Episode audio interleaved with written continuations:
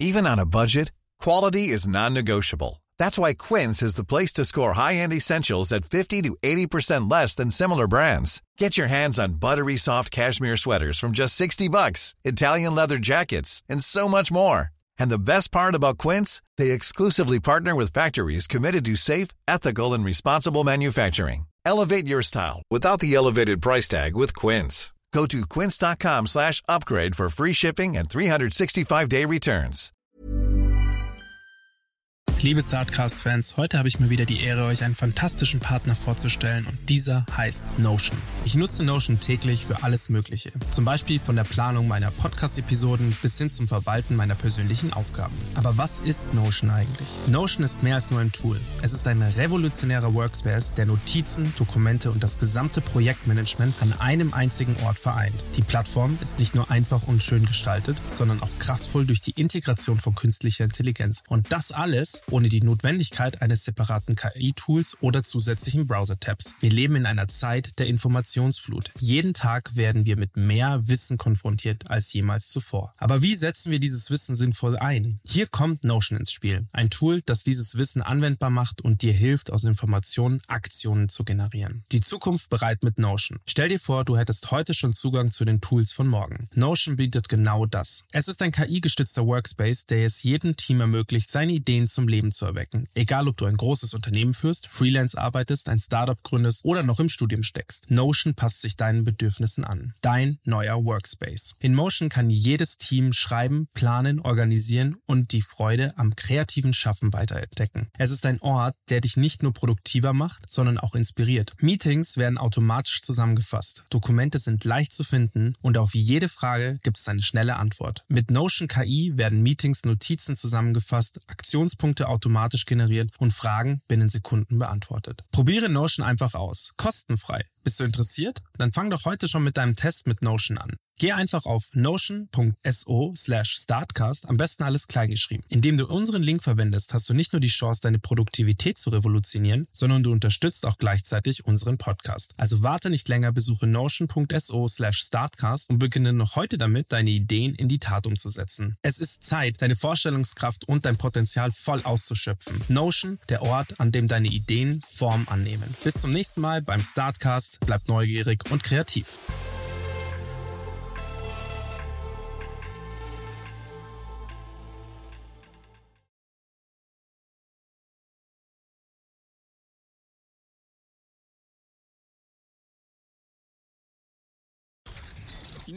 Rocking with the best.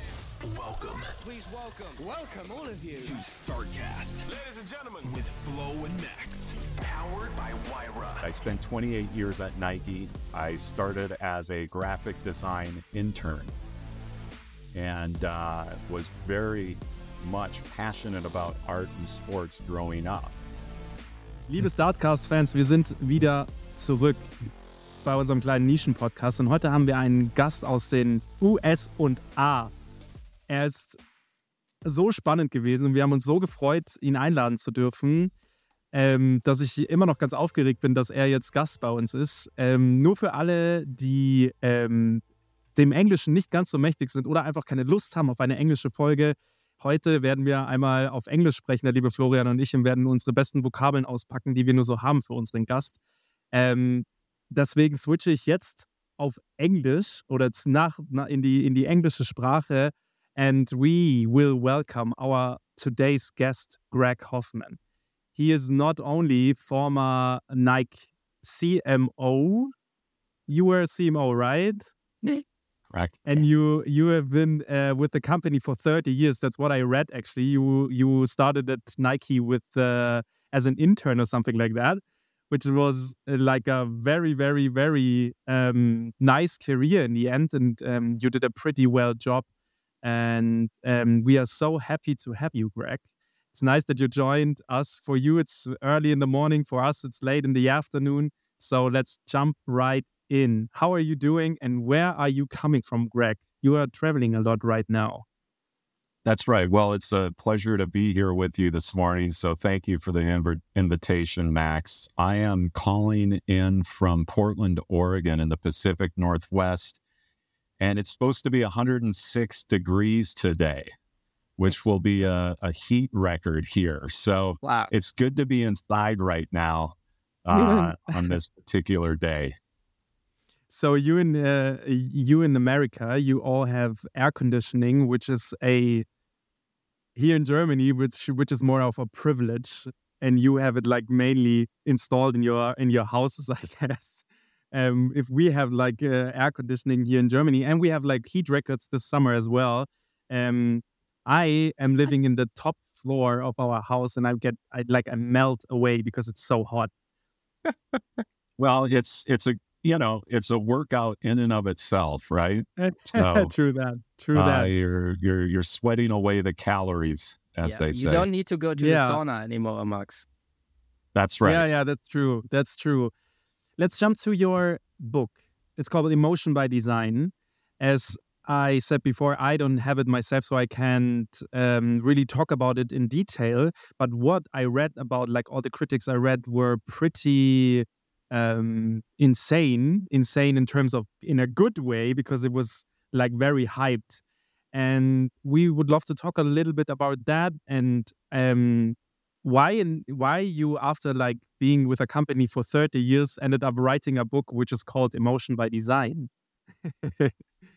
Well, yeah, great place to start, right? Uh, and I did. I spent 28 years at Nike. I started as a graphic design intern and uh, was very much passionate about art and sports growing up. And so the idea that I got to come and work at this company that really brought those worlds together. If you think about it, here was Nike, which really was uh, the premier storyteller and using art to express sport in really interesting ways, ways in which, you know, the world had not seen before. And so I got to show Yeah. up and be a part of that. And I started my career really designing logos, right? Of some of the greatest athletes uh, for different products and different campaigns.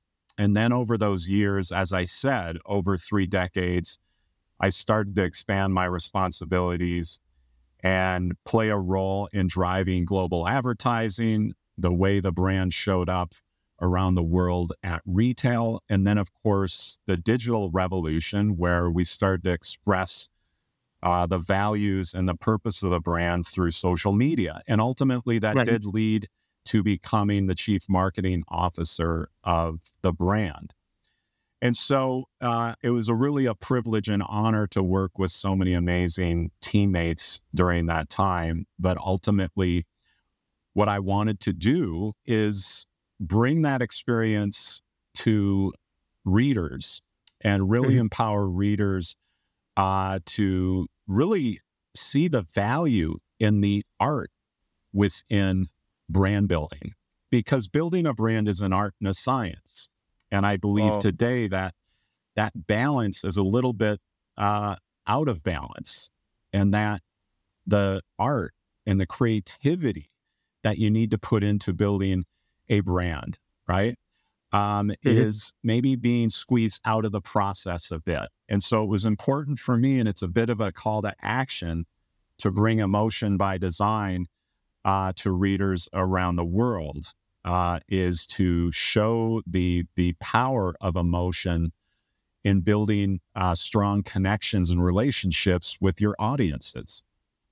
And that there's a playbook that you can essentially use to achieve that. Very interesting. Also, very warm welcome from my side, Greg. I'm actually Yeah. Max's co-host, Florian. I've immediately like hundreds of questions, but the most, the most, I've like the, the most pressing are two questions I want to like get rid of immediately. First of all, did you by any chance also design Roger Federer's logo when he still was uh, was with Nike? I did not, but there's a Ah. very talented group that uh, brought that to life. And I'm glad you brought Roger up because I'm often asked who was my favorite athlete to work with. And Roger's definitely on the top of the list. You know, a, a, a, Ah. a person that obviously um, is a GOAT, greatest of all time in his arena, Yeah. but also is just an amazing human being and, and shows that you can yes he is a- achieve that at the highest level, but also uh, have so much humanity in the way you treat people and engage with people. We could Have you have you just like one one thing which is like a main gap between the Germans and like I guess the rest of the world? Here in Germany, we say Nike instead of Nike, and Greg, you already said it correctly. So we just have to put it out of the way, Florian. From now on, we not say Nike anymore. We say Ah, Nike. yeah, we do Thank you. actually. I didn't even notice that I said Nike. It's Yeah. Nike, right? That's very common in Europe. Even if I'm talking with folks in the UK on the streets, it's often referred to as Nike. Yeah. But ultimately, it's it's Nike. It's the name comes from the winged goddess of victory, right? Uh, The Mhm, Greek Nike. definition. But uh, hey, at the end of the day, it's uh, I'm I'm not here to police the way you uh, That's true. say the word. That was my Um, job. That was yeah. my job. Yeah. So, um, Florian, you had another question, right? Yes. Like you, you told us about the fact that you think that creativity is squeezed out of the process of building and establishing a brand.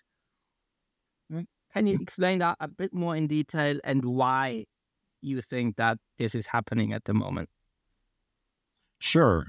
Well, here's the good news is today we have more capabilities and platforms and technologies that allow us to be more effective, more on time, faster, more efficient in the way we engage with our customers as a brand, right? And we're able to measure productivity better than ever before.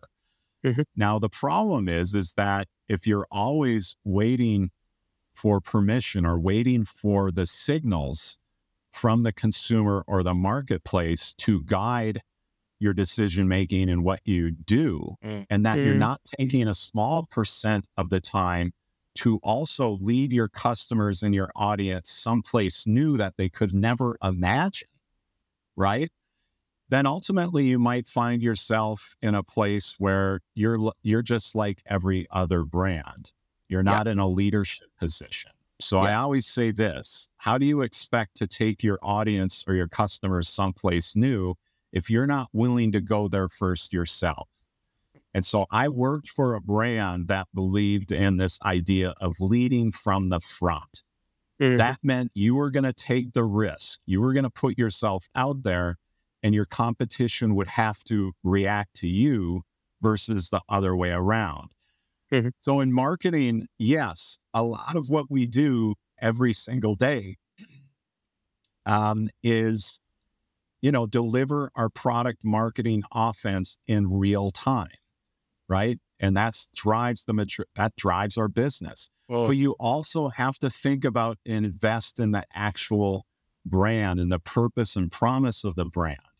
So that's that's something that I think you've seen a decline in terms of investment, both in terms of demand Mhm. creation as well as the human resource that's spent shaping and articulating the brand in a way that makes people feel empowered, right? That's that idea of emotion, right? Well, Uh, how how do you self motivate or how do you motivate yourself to push the limits all the time because what you're saying is pretty i think it's pretty amazing to say if you're not willing to go the place yourself how can you kind of communicate to it to the, to your customers to go to that place but how do you push yourself to to to push those boundaries to go even further how do you do that because i think it's pretty hard to do it myself every day and then i get stuck into in the process right i get Sure. stuck in in in, in rhythms that are not very healthy and not very creative anymore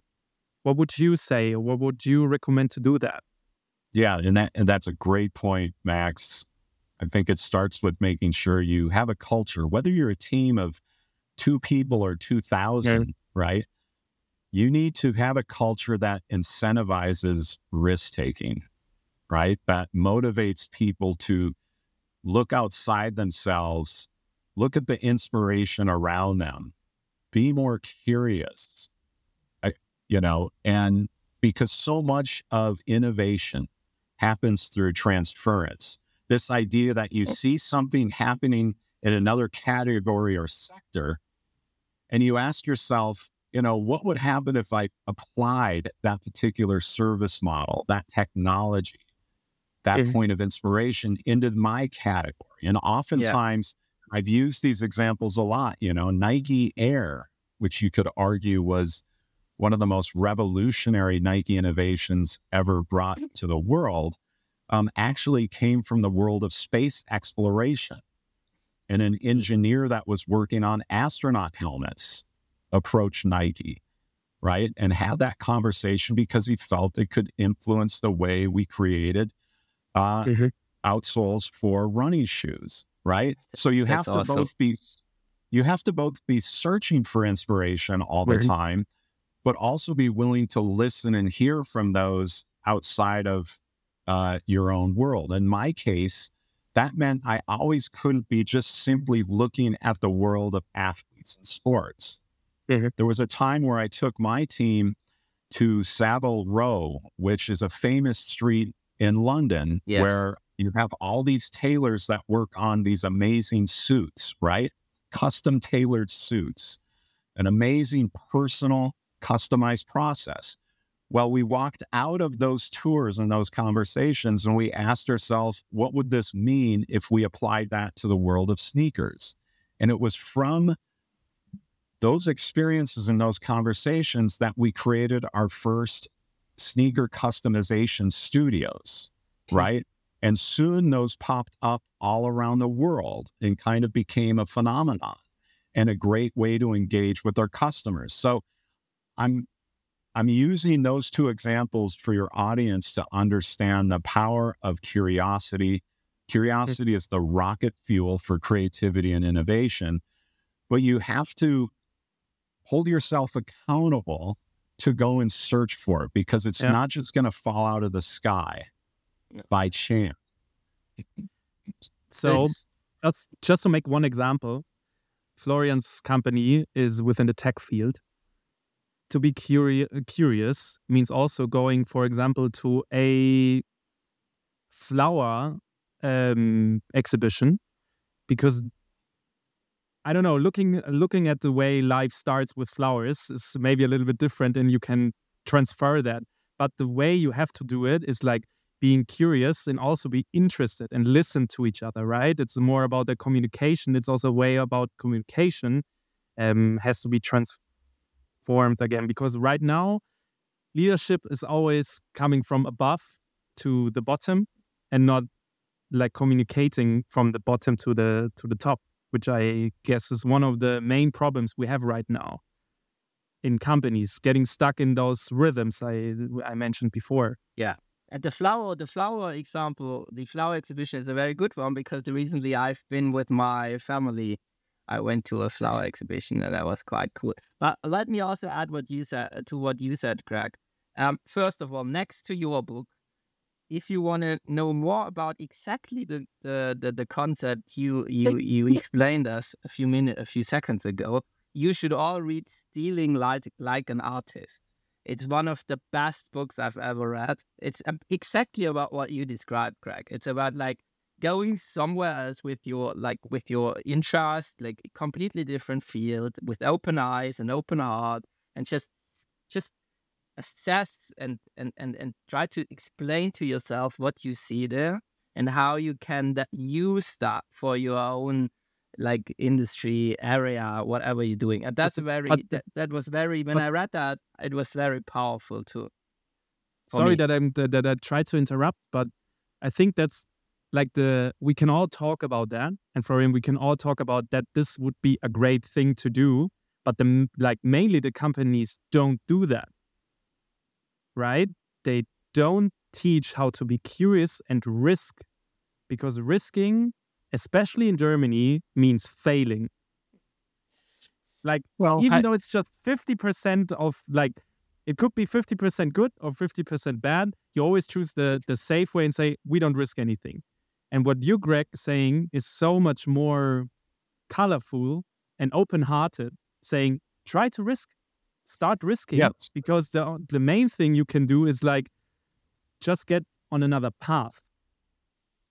Yeah, I think the important part here to mention when I talk about risk taking and failure is at the end of the day, you're taking risks on behalf of your customer. Your risks are being taken to serve your customers Yeah. better. You're Yeah. not just taking risks because you feel like it, right? Mm. At the end of the day, I was in an arena where the the innovative and creative risks we were taking was ultimately to deliver better solutions that would make an athlete perform at a higher level than they did the day before. And when I say athlete, I mean all of us, right? Mhm. So, any great innovation, I don't care what sector we're talking about, the path on the road to what we see in the marketplace today was full of failure. Well, we're only seeing the final result, right? We're seeing a highly curated picture of success. But at the end of the day, there were starts and stops, many iterations, right, of of that product or that service that we now find very, very useful and empowering today. So that's why I say failure is the price of innovation, right? Mhm. Especially when you're pursuing creating solutions that um, power human potential, right? I So that. so at the end of the day, it's it's just simply good for business. And this is why I've always looked at if we look at the marketing context, you know, and you say there's three levels of marketing that a company should be engaged in on the ground, overground, and underground. And the on the ground marketing, your product marketing or your e commerce marketing makes up the majority of what you're doing. Mm-hmm. But once or twice a year, you have to pull up as a brand and remind people what you stand for and what you're inviting them to be a part of. That's the Yeah. overground brand marketing.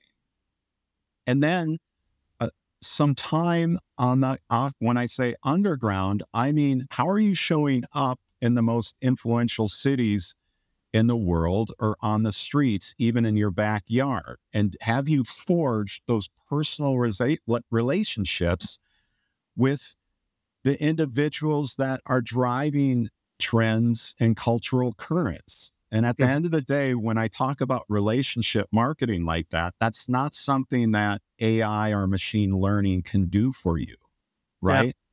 But if you're truly trying to create something that transcends just what the product does and actually plays a bigger, more significant role in culture and society, then you really have to operate across those three levels of marketing. Yeah, it, let, let me also, if, Max, let me also ask a few questions here because I think now that now we we we, we came to the like to the how do you say to the heart of the discussion. The heart of the iceberg. yeah, I'm pretty sure that when that that when when Nike decided in its overall brand strategy to talk about emotion and not shoes anymore, there was somebody who said, "What are you talking about?" So, but then you had to take that risk to present that, Greg. I'm pretty sure to somebody and uh, convince him. It's the same, I guess, with the iPhone.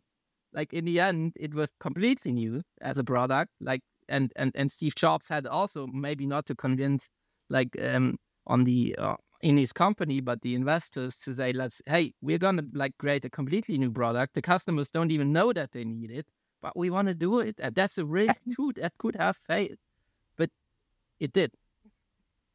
Well, I, I think, and I've said this before, good brands, good brands create moments. They Mhm. create moments every day, but great brands create movements, right? They invite people to be a part of something bigger than themselves, something audacious that's out in the future. That's what Apple has done.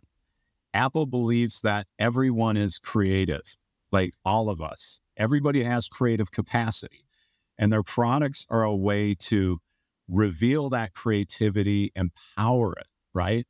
And then you feel you're part of a collective on that. So, yes, oftentimes through their communication and storytelling, um, the it's more of the benefit and the journey that takes center stage versus the technical features of the Yeah. actual product, right? And I think, hey, at the end of the day, you've got to earn that place over time, right? Oftentimes, uh, in the beginning of a brand's maturity and you're launching your product into the marketplace, a lot of what you're doing is positioning your product and truly explaining the points of difference.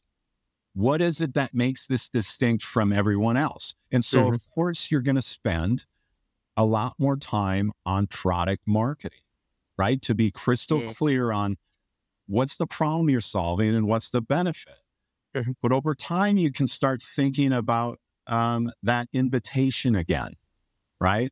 When you get into this car, when you drink this coffee, when you put on this shoe, what is this empowering you to do and be a part of, right? And how are you going to be better than you were the day before? But not only Apple created a movement. I have to gi- give credit to you and your former company too. And now let me quote you, which was, in my opinion, one of the greatest.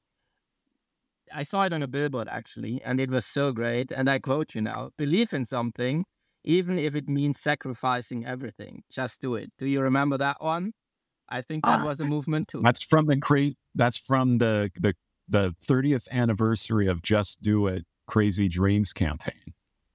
And uh, the credit goes to the incredible team and partner at Wieden and Kennedy, some of the best art directors and copywriters in the world. And which I should say this now, the the when you adopt this idea that creativity is a team sport, Mhm. right? Between not only so at the end of the day, you don't need because this is really important, right? I think great brands understand this when it comes to building a creative culture within a company isn't reserved for those that just have the word creative or innovation or design in their title. Yeah.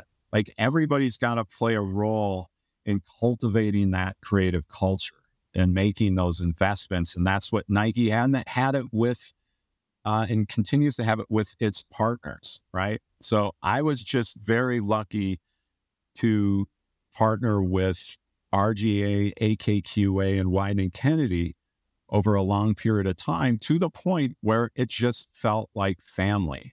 Hmm. I think it's really important for small, medium, or large brands to not treat their agency relationships like transactions. Oh, that's the- true. I love at- that. Yeah, man. Because at the I end of the that. day, if you get into this process where there's really long handoffs and there's a culture of waiting and a culture of permission versus people are sitting together figuratively or Mm-hmm. Yeah. literally moving the ball towards the goal, I think it's much more effective. You know, like what I experienced with my, I mean, my career is not as long as yours, but with my 15 years ca- uh, career of having my own agency, trying to create, bringing creativity to the world, it's so hard if you start working with a company and it's all about digging into their D- DNA. It's not your DNA, it's always digging into their DNA and finding out if you are the right part for them or not. And then working for them or with them, better saying with them, not for them. Because when you say you're working with them, it's more about like the family, um, what you just Sure. referenced, instead of uh, for them. And then after two years, they just decide or jump off and say, "Yeah, we found somebody that is cheaper" or something like that. That breaks the that really breaks hearts. And it took me a long, long time to get over those processes and get like a little bit less emotional about those things.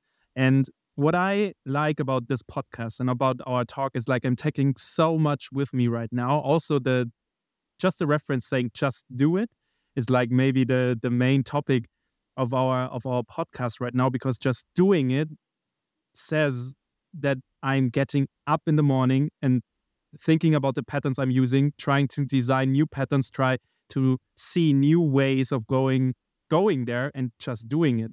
Not of all costs but with like wise intentions and saying hey i'm going there with my with my heart and, and taking my customers with me and all like maybe my friends or whatever it is and one thing what i love about nike or like your former company is they created momentums with sport, like because sports is is basically pre like how do you say it? like it's the it's made for movements when you like the the I think you also work with Serena Williams. I think I read that right because the dress Virgil did for her. And all like this like this whole thing how she came up to the stage and she played with that it was amazing. And how like even though I'm not into tennis I really felt right. it. And this is like the right way to do it like going bringing emotion to to to different customers to different fields new fields and making them emotional about it and this is what i this is what i really love about nike and this is what i really love about your work and also what i i think is a big part of your book. That that's right. I, and and again i speak through the lens of sport but it's transferable to everything. whatever category you're working in. At the yeah. end of the day a lot of what we were doing and a lot of the the privilege I had of leading different teams is our job was to broaden the definition of sport and athleticism because so mm-hmm. many feel people uh, don't see themselves as an athlete, right? Mm-hmm. And so our job is to say, hey, it's not a birthright, right?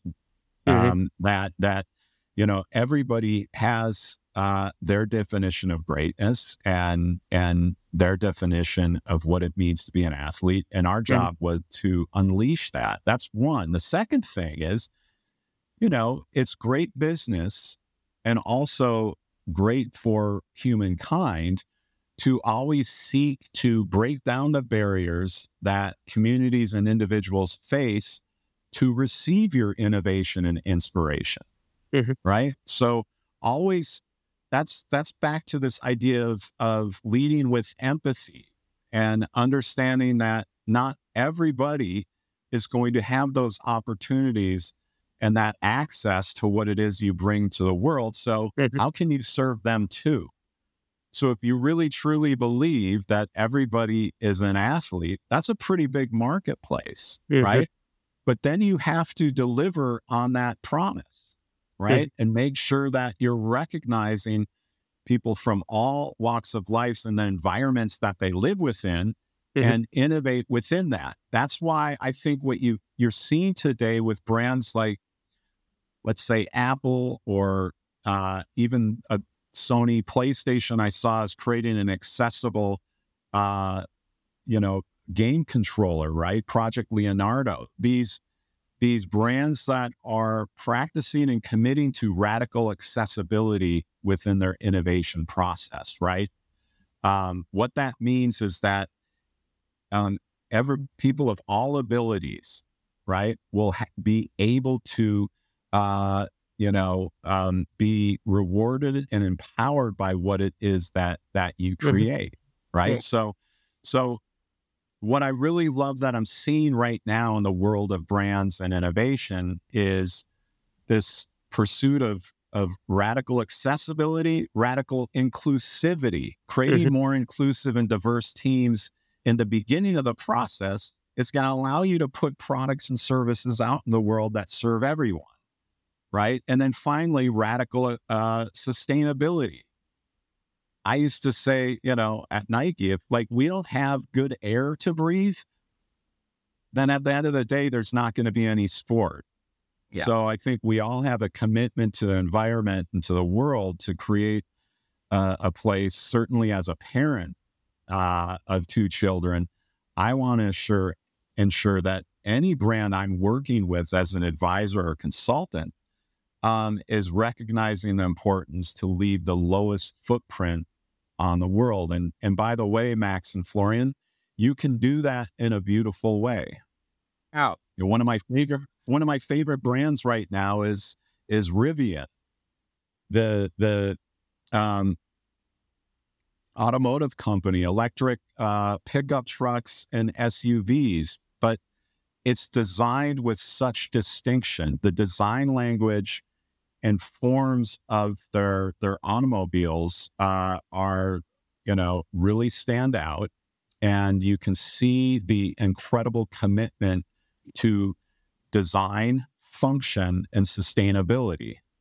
Right? I When love you them. can- when you can integrate those three aspects, because it doesn't make much sense if you've created something that's, you know, sustain is is sustainable by design and leaves a low footprint, but is maybe not great design Oh. visually, right? Yes. or the function takes away from a great experience versus adds to it, right? So, so, well, I I say this because I look at myself as a hybrid. I spent a career in both design and marketing and advertising, right? And Mhm. so I, I don't look at design and marketing as two separate entities and tasks, Mhm. right? Um, from the beginning, you have to be thinking about function, form, and emotion versus you get to the end, you're ready to launch your product, and then you start thinking about the story and the emotion. I think Well- you need to think about that from the beginning. Mhm. That's true. I'm like, I'm not often saying this, but I'm blown away. I really enjoy talking with you, like That- for real, it's very because all the interesting. Yeah. Because Max, Like- you, you know that we don't do this. Not um, because Greg Max is also doing um, marketing with us for, for for my company. It's not my company actually. I'm the CEO, but for Wayra, which is the innovation like branch of O2, uh, Telefonica in Germany here, and and we don't do that. We don't develop products at the moment where we at the beginning think about how we can market them with some kind of story and emotion. What we usually do is we build a product and then we call you and say, "Hey, can you market it?" And that's Mm. how I learn now. That's wrong. Yeah, just I, not I perfect. That's right. You know, and one for your listeners, you know, the a golden rule is always making sure that you you you start with the the subject and and know it in the deepest way possible and from that comes the process of innovation Mhm. where we fall down is when we create something and then we go in search of a user or a consumer, right? Versus that should just come naturally from those early discussions and collaboration that we have in along that journey on that. So, and and that's elementary, and I think we all agree on, with that, of course yeah, me too. because we move so fast, sometimes we can create something, um, but we're not so sure who the audience is. Mm. And then we start running around trying to seek out who that could be. And that's just not a recipe for success.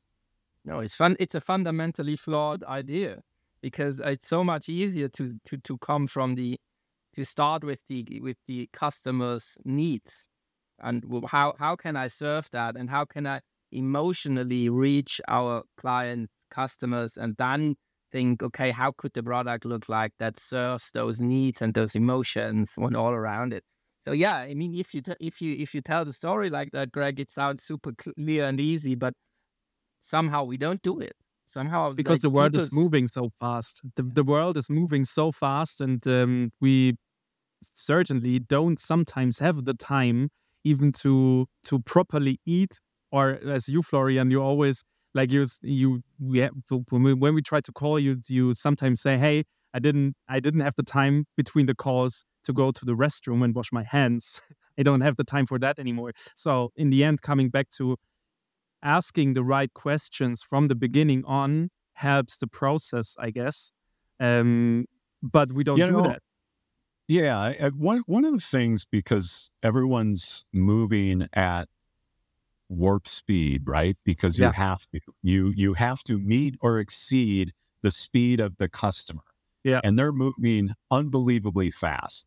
Yeah. So one of the things I, you know, advise companies to do, and one that served us well at Nike, is that um, set aside time twice a year, like literally block out a moment on the calendar where you're going to do two things. You know, one of those half day sessions might be that you in, invite a variety of different leaders and innovators and creators in, in various industries. And they're going to, it's an outside in session, and they're going to share all kinds of inspiration and insights. But it's on the calendar like right the second one that we we did uh, every single year is that once a year there was going to be a forum with the leadership team where we were going to be able to show up and present four concepts that weren't on the business plan Mm. they were not briefed by the business we had six months in our spare time which there's not much but by knowing that there's a session out there, we could really think about um, some blue sky ideas that um, we felt we could bring to the world of, of sports and athleticism.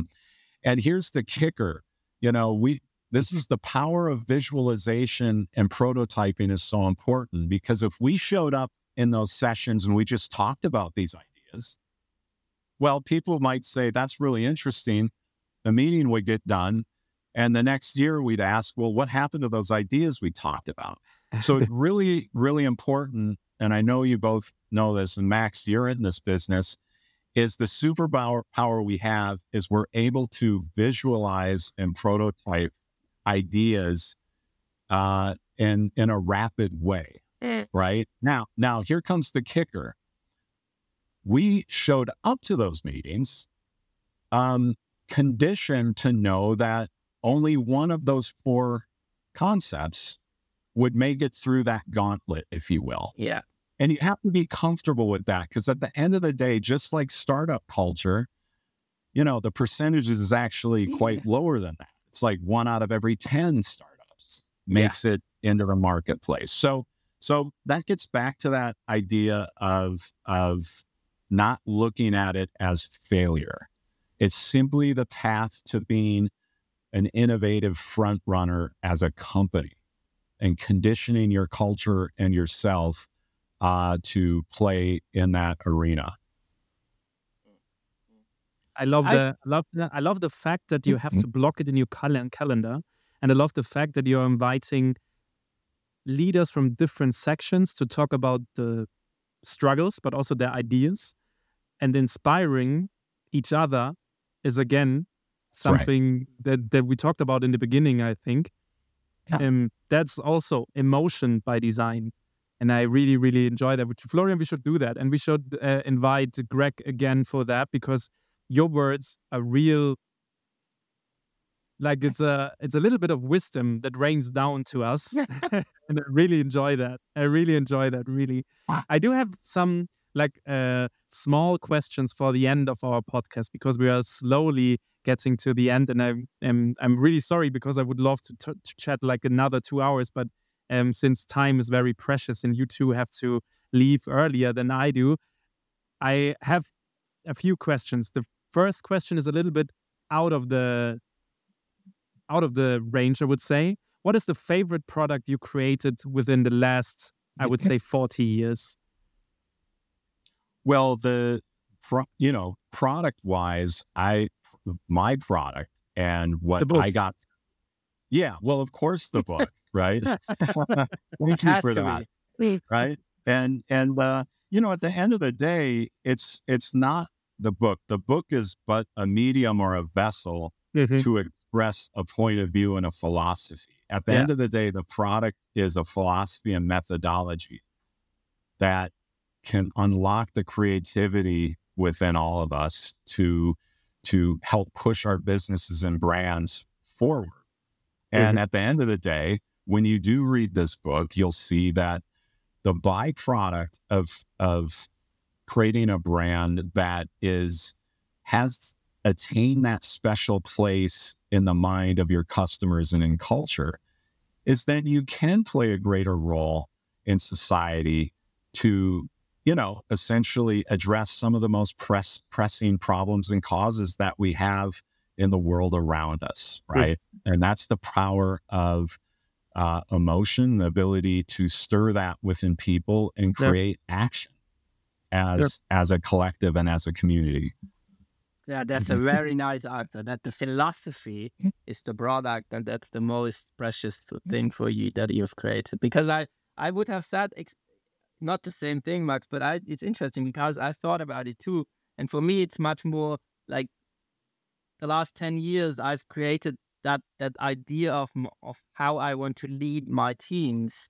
And I don't, I, I- wouldn't even be able to say that product or this service is the best one I've created, but rather again also the f- philosophy behind how I want to lead my teams. And it took so much time and effort to do that and to come up with that and mix all that different inputs together to like a system that fits me, Florian. So I like the answer very much, Greg. Thank you very much.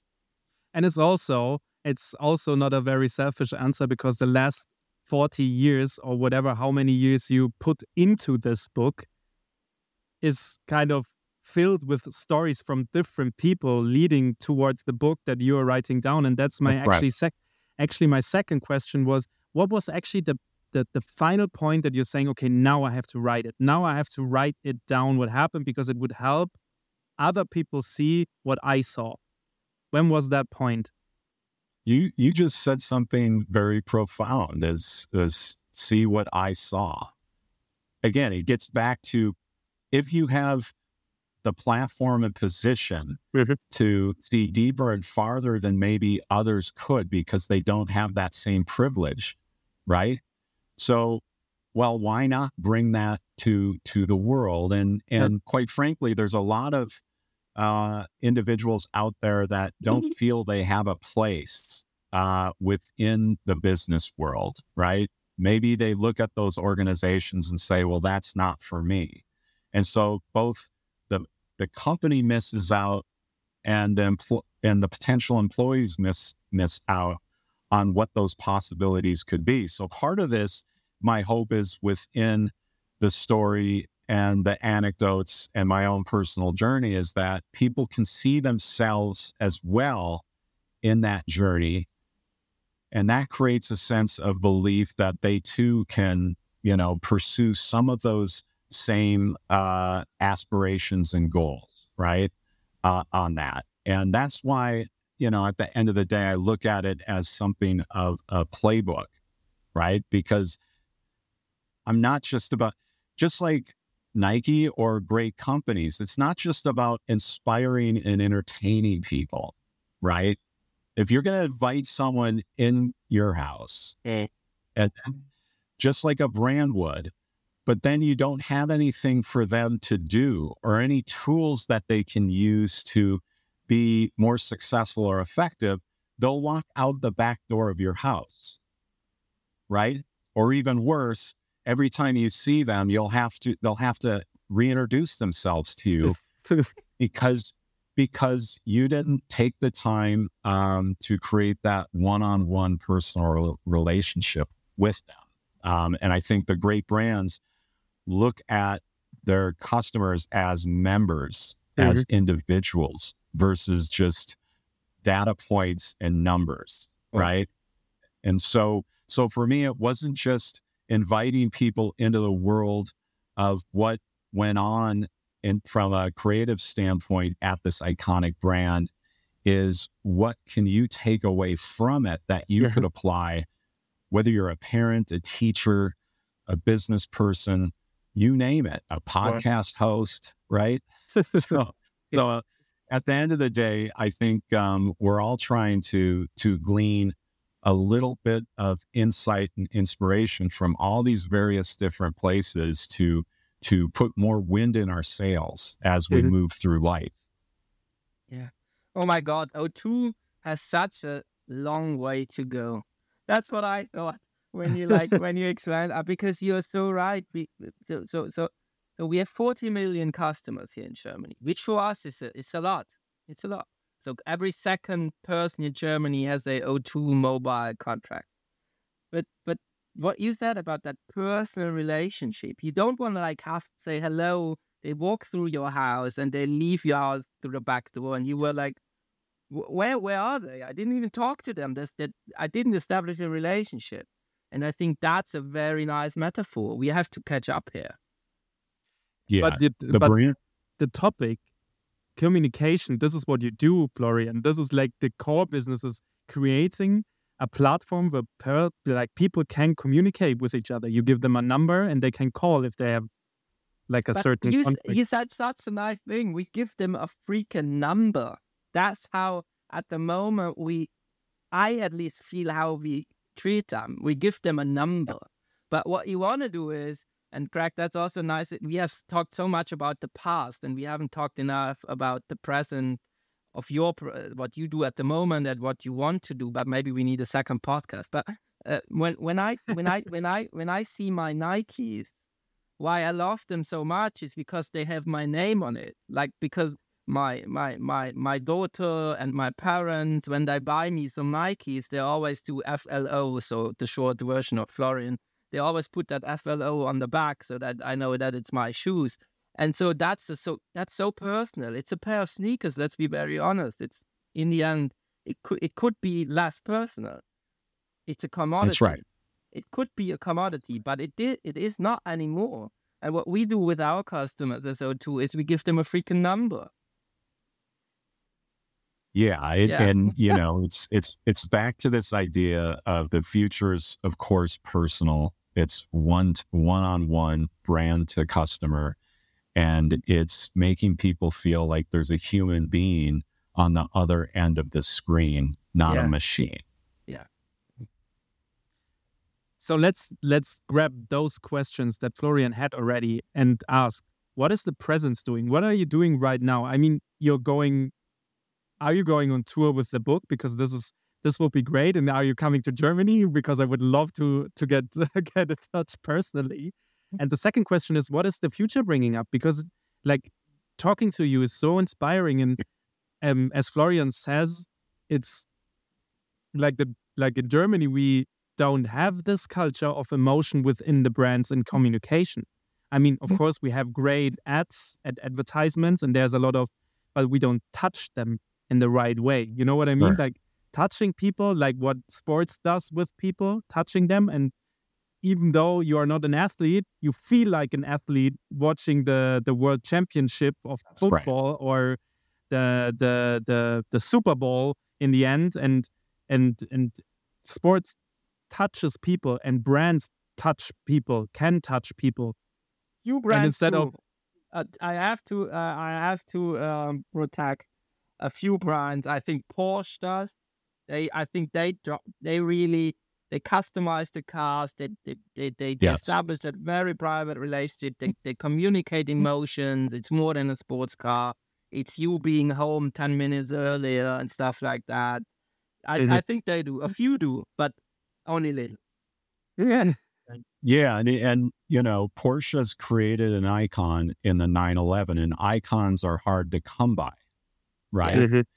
And and they've done that by design like they both invested in the rational value that that Mhm. car provides as well as the emotional value and they've never stopped doing that decade after decade and they've Yeah. got the service program of driven by human beings um, that that provides enormous value uh, on that. So at the end of the day, what I do today, and I, this is why I created my own brand, Modern Arena, which is my brand advisory leadership platform, where I speak. I do a lot of public speaking. I'm also the the branding instructor at the University of Oregon's Graduate School of Business, and I advise both startups and established brands through through that platform. Interestingly enough, I will be in Hamburg, Germany at the Marketing Offensive con- uh, conference speaking in September on that. But uh, so, yeah, I do a lot of When is that? When is that? that. That is, I believe, September 9th I would try to be there. in Hamburg, Germany. So just coming coming in, and then from there, I go to Lisbon, Portugal, uh, to participate in another conference. So as I said, at the end of the day, this, you know, this isn't a book; it's it's a business. It's a journey. It's a, it, it's a business philosophy uh, and uh, a way of of both uh, building success within your business and brand and in your life. So one thing, this is like an invitation, of course. We would love to host.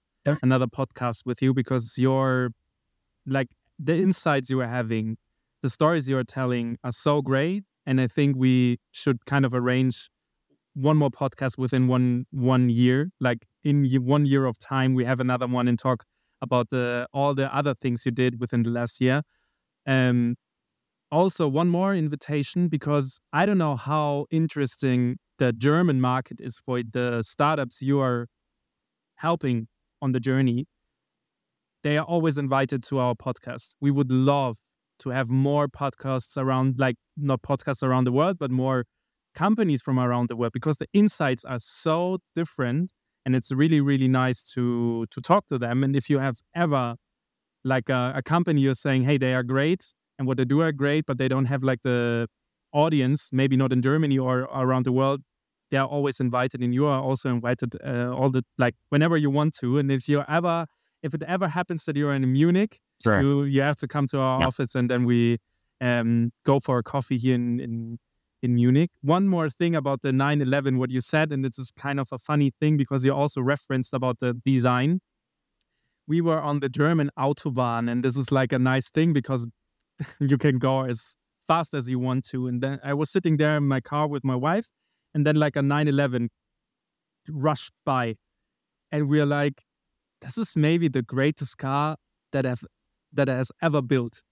and it was not about like the car itself. It was not about the the mechanics. It was not about the the is this the fastest car or is it like the Yeah.